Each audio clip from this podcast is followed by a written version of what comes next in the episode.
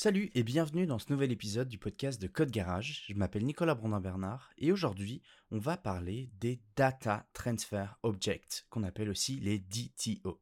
Mais juste avant, un petit message du sponsor du jour. Un réseau mondial de connaissances et l'engagement de vous accompagner à toutes les étapes de vos projets, de la recherche à la conception, en passant par la maintenance. Farnell, votre fournisseur de produits électroniques et industriels. Pour en savoir plus, rendez-vous sur fr.farnell.com. Alors on va commencer cet épisode en disant que si vous créez des API et que ces API-là sont accessibles depuis Internet, le concept donc de DTO est vraiment indispensable pour sécuriser vos données. Prenons un petit exemple, l'exemple classique d'une API REST dans laquelle vous manipulez des données utilisateurs. On va prendre par exemple une entité de données, hein, une structure de données très simplifiée, avec simplement donc une classe qu'on va appeler user entity et puis qui aura tout simplement quatre, euh, quatre attributs. Le premier, c'est un entier qui est un ID. Le deuxième, une chaîne de caractères pour l'email, une chaîne de caractères pour le euh, username, pour le nom d'utilisateur. Et la dernière, c'est une chaîne de caractères pour le mot de passe. Cette entité, vous allez sûrement la récupérer depuis une base de données avec un ORM effectuer quelques traitements si besoin et la retourner dans votre réponse HTTP.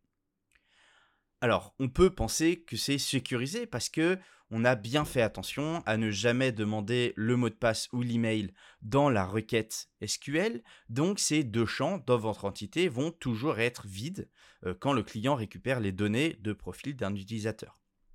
Sauf qu'un jour, eh ben, quelqu'un de votre équipe modifie la requête SQL et rajoute ces données parce qu'il en a besoin euh, dans, euh, dans une autre partie de la logique de votre application.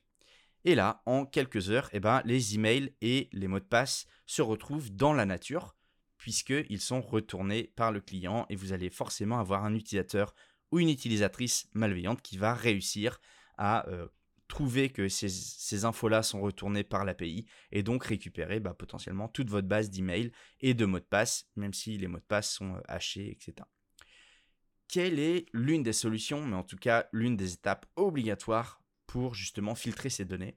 Eh bien, c'est ce qu'on appelle des DTO.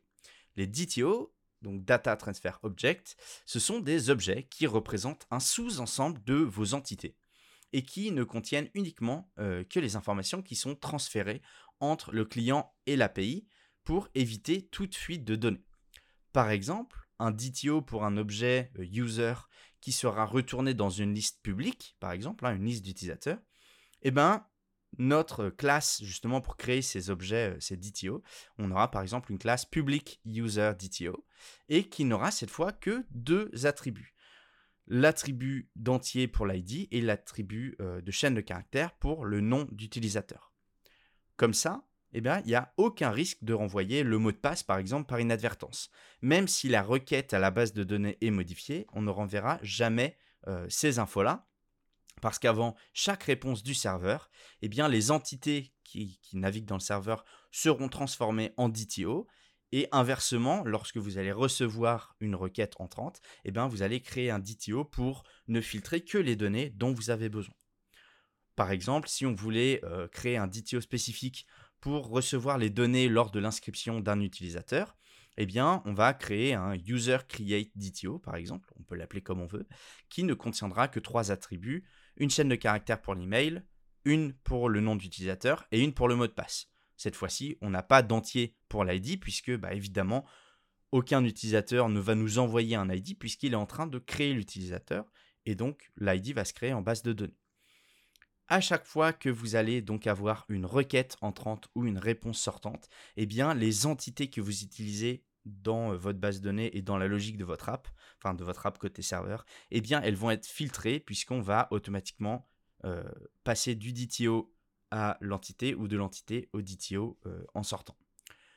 Alors, en plus, il y a quand même une utilisation bonus de ces objets-là, c'est qu'en plus de sécuriser les données de transfert, eh bien, euh, les DTO, ils peuvent être utilisés pour documenter plus clairement les entrées-sorties de votre API en générant automatiquement la doc OpenAPI par exemple. Si vous avez un générateur, eh bien vous allez pouvoir indiquer ces DTO là au lieu de vos entités euh, à, la documentation et ça va se faire tout seul et ça sera beaucoup plus lisible et surtout sécurisé.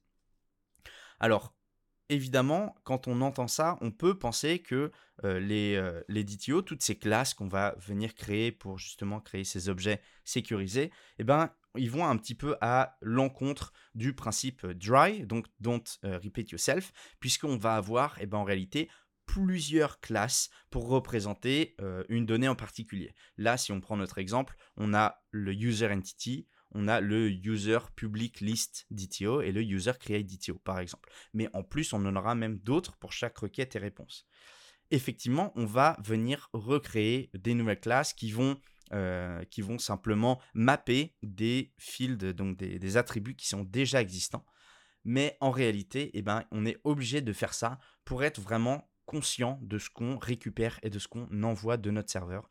Donc c'est le genre de répétition de code qui est indispensable.